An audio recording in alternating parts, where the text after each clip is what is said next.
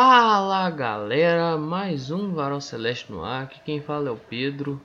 E bom, vamos para mais um episódio comentando essas notícias Os acontecimentos aí dessa segunda-feira.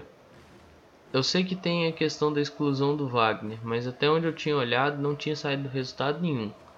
Então, talvez comentário sobre isso saia no episódio de amanhã é... Mas no fim das contas todo mundo sabe mais ou menos minha opinião, né? Eu quero saber, hum, assim, se vai ser expulso, né? É isso que é aguardado com anseio por muita gente. É uma é das punições, né? Ser cumpridas pelo Wagner. Tem outras ainda, mas essa é uma. Então vamos aguardar aí, né? Vamos começar. O Oliveira deu sua entrevista, né? Muito assim bacana e tal.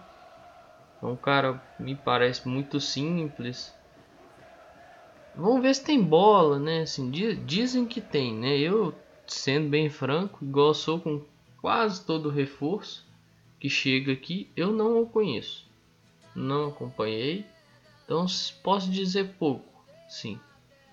Falar também que eu nunca vi jogar é sacanagem, né? Mas não com propriedade para vir aqui e falar assim, não, é um cara que realmente tem muita bola, que pode apresentar coisas muito melhores e que pode ajudar muito o Cruzeiro. Não, não sei se se é isso o caso. É um cara que parece que se tiver que, como o mesmo disse, né, rachar, ele vai rachar, tiver que sair jogando, ele vai sair jogando.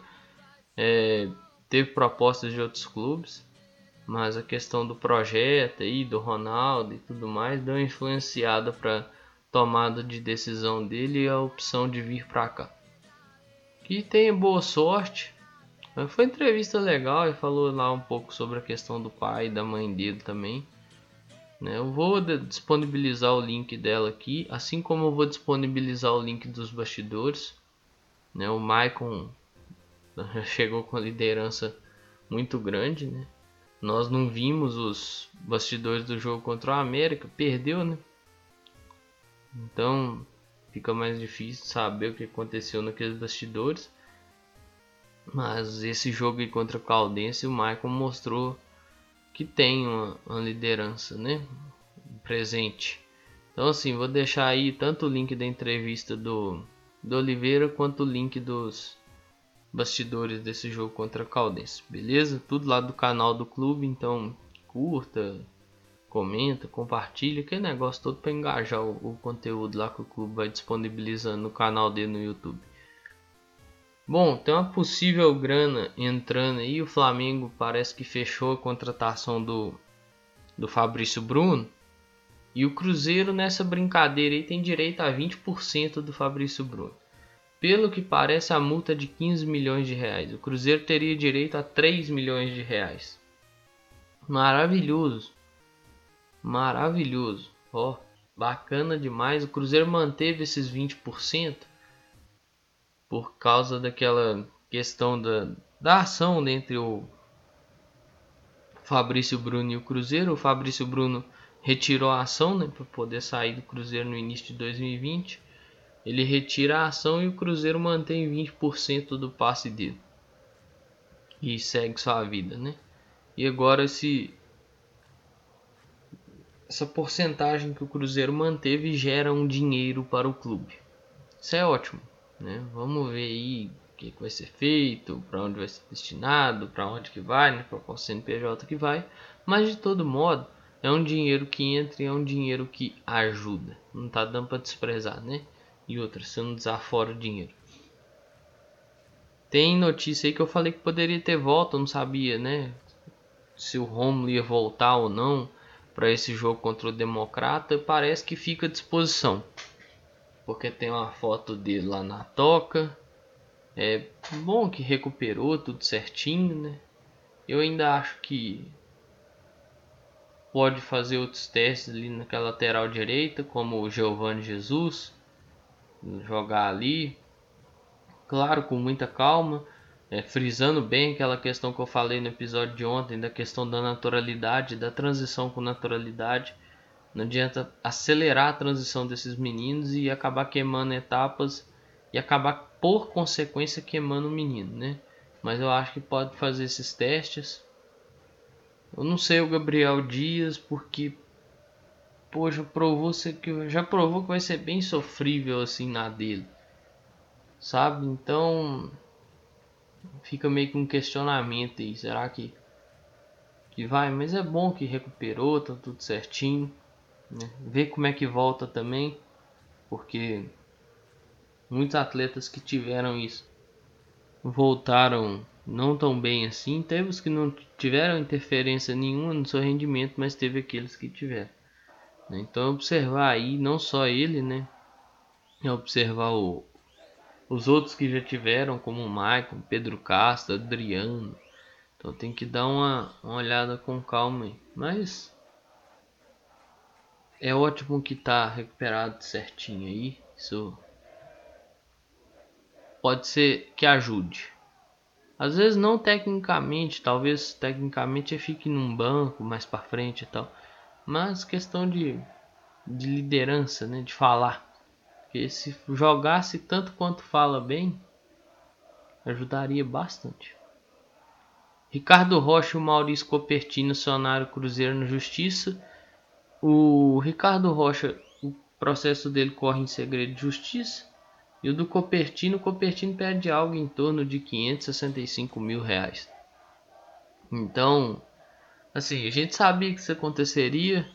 Eu quero saber onde está o Sérgio. Onde está o Sérgio? Para colocar o CPF dele na frente aí, tá ligado? Porque eu acho mais justo o Sérgio colocar o CPF dele na frente e arcar com esses com essas custas aí, tá ligado? É igual é igual o caso do Caicedo. Eu acho, eu acho justo o Sérgio colocar o CPF na frente. Como ele gostava de bradar, vocês lembram? Lá naquela entrevista de aclamação dele lá dia acho que 8 ou 9 de outubro de 2020, que ele falou assim: "Não, eu boto o CPF na frente. Eu que boto o CPF na frente. O David bota o CPF na frente. Vocês lembram disso? Eu vou, vou até disponibilizar o link desse trem que deve ter lá no canal do clube ainda. Eu boto CPF na frente, então podia fazer esse favor para nós, né? Já que as cagadas todas que ele fez em 2020 e 2021 elas vão emergir aí cobrando o Cruzeiro de algum modo, né? Essa aí já foi mais uma, né? Então, eu podia fazer essa questão para nós aí. Beleza? Eu acho que vai ajudar bastante que vai ajudar muito. Uma, um rapidinho aqui antes de ir para outros é, assuntos bem que vão demandar mais tempo. É o Fernando Canezin está disponível para estrear na quarta-feira contra o Democrata. Ele está regularizado no bid, então ele já pode fazer a estreia dele. Boa sorte aí, eu espero que consiga ajudar o Cruzeiro. Bom, parece que cada vez mais as coisas vão se encaminhando para o Marcelo Moreno realmente deixar o clube, né? O, andei vendo o Samuel Venâncio comentando que ele ainda conversa algumas coisas com a diretoria e tudo mais, mas que tá cada vez mais próximo à saída mesmo e é aguardado lá no Cerro. Teve até matéria no GE, parece que o presidente do Cerro tá querendo uma solução mais rápida, né, para isso. Tem até um trechinho da, da matéria que pega uma fala do presidente do Cerro, meio que tipo assim, ó, espero que resolva isso entre segunda, terça-feira, né? Parece que fala isso no domingo. Aí, tipo assim, é aquela história que eu já falei aqui, eu já cansei de falar, mas eu, eu falo de novo e não tem jeito de não falar, né, velho? É... Muito obrigado pelo que fez, principalmente fora do campo, que parece que ajudou muito fora do campo. Ajudou muitas pessoas fora do campo.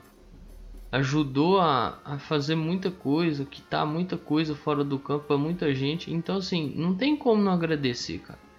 Seria meio injusto e seria meio pesado eu virar e falar assim: ah, foda-se que se dane o Marcelo Moreno, vai tomar no cu, não agradecer por porra nenhuma, não ajudou em nada. Mentira, ajudou fora do campo. Infelizmente dentro do campo não rendeu. Infelizmente dentro do campo não foi uma passagem igual foi a segunda passagem dele ou a primeira passagem. Mas aí você tem que levar em consideração da primeira passagem para cá, quando ele chega em 2007, tem quando ele chega em 2007, chega em 2020, são 13 anos de diferença. Ou seja, é um cara 13 anos mais velho, né, com rendimento físico talvez abaixo do que era um menino de 20 e poucos anos. Quando ele chega em 2014 e chega em 2020, são 6 anos de diferença. Aí tem mais diferença ainda. Porque, pô, às vezes o cara na, naquela passagem já estava mais no auge físico, né? Aí quando chegou aqui de novo já se encontrava numa descendência. Na, então, na curva descendente, né? Então, infelizmente isso aconteceu. Vida que segue. E muito obrigado aí pelo que fez fora de campo. Dentro de campo é questionável. É aquela velha história que eu falo do Henrique. Eu falo de todo, todo cara que eu criticar aqui. Como pessoa pode ser incrível, pode ser sensacional, mas como profissional, infelizmente, não rolou. Dentro do campo as coisas não aconteceram, né? Tem a questão de postura. Postura profissional do Moreno também não dá para questionar muito não. Que é a questão de tipo ficar no banco em algumas decisões dos treinadores e não vir no microfone questionar aceitar numa boa essa, essa decisão. Talvez internamente podia não ser numa boa, mas ao menos o que passava para nós no, assistindo os jogos é que aceitava com tranquilidade. É, talvez o próximo comentário que eu tenha a fazer do Moreno e mais para frente é que ele realmente saiu que sua rescisão foi publicada no bid. No mais é aguardar, beleza? E o Cruzeiro aí nesses dois últimos anos e nesse ano de 2022 também conseguiu chegar a mais de um time de reforços contratados. Né? Eu não vou conseguir lembrar todos, mas 2020, 2021 e 2022 o Cruzeiro contratou muito. Dos dois últimos anos tivemos pouquíssimos resultados esse ano esperamos resultados extremamente diferentes, né? Tem que lembrar que muda muito a concepção de que, do que vinha sendo praticado em 2020 e 2021. Mas que é assustador quando você olha e você se depara com mais de um time de reforços nos três últimos anos, é assustador sim. Esse ano o Cruzeiro Contratou 15 nomes, eu acho que anunciou 14. E se eu for falar todos aqui, eu acho que eu não consigo lembrar, pra você ter ideia. Mas eu vou pegar a listinha aqui, a colinha, né? Porque nessa hora aí ajuda muito, né? Mas vamos lá, os goleiros, o Rafael Cabral foi anunciado e já tá jogando, né? O Brasão, que ainda tá dependendo de algumas situações burocráticas, né? Mas ainda não foi anunciado, eu ao menos não vi a postagem de anúncio. Gabriel Dias que chegou, né? E é sofrível. Bidu foi lateral esquerda. Só já foi, ó. Rafael Cabral, Brazão, Gabriel Dias, Bidu, 4, né? Matheus Silva, Sidney, Maicon. Só aí deu 7. Oliveira, 8. Machado, 9. William Oliveira, 10. Pedro Castro, 11. João Paulo, 12. Fernando Canezin, 13. Edu 14, Vagninho 15. Esse é desse ano. Eu não, infelizmente eu não, não fiz, não fiz, não achei a colinha de todos do todos do ano passado, nem do ano retrasado. Mas alguns eu lembro assim de cabeça, por exemplo, do ano passado, Léo Santos, Wellington Nem, Dudu, é, Joseph, Flávio, do ano passado, Marcinho, Rodolfo, Brock. Ou seja, muito atleta, né? Então, você vê que tinha mais contratação em questão de número do que em questão de qualidade, né? Alguns nós esperávamos muita coisa. Por exemplo, o Marcinho, que tinha feito uma boa Série B em 2020. E não rolou. Infelizmente, né? Um Regis da vida aí, por exemplo, em 2000, 2020, chegou aqui e não conseguiu render. Né? Por mais que Podia não ser um primor técnico, mas não rendeu. Isso é fato. E eu, ao menos, eu tinha uma esperança nele. Né? Teve jogador que chegou e foi embora. Chegou, jogou um jogo e foi embora. O Angulo. Chegou aqui, jogou o jogo contra o RT, naquele retorno lá dos estádios vazios. Foi embora. Então, tem muito jogador aí que você for. Eu vou ver se eu faço essa essa colinha e trago no próximo episódio dos jogadores contratados em 2020, 21 e 22. Mas tem muito atleta aí que veio e não rendeu absolutamente nada. Tem uns que continuam, né? E continuam não rendendo, mas, né? Vamos ver quais são as próximas decisões, beleza? E eu, o que eu tinha para falar é isso, pessoal. Eu vou encerrando o episódio por aqui. Um grande abraço a todas e todos. Eu espero que vocês fiquem bem, se cuidem, utilizar máscara, cobrir nariz e a boca. E se vacinar é muito importante, pessoal. No mais é isso aí. Um grande abraço a todas e todos. Eu espero que vocês fiquem bem, se cuidem, cuidem de vocês e cuidem de seus próximos. Valeu!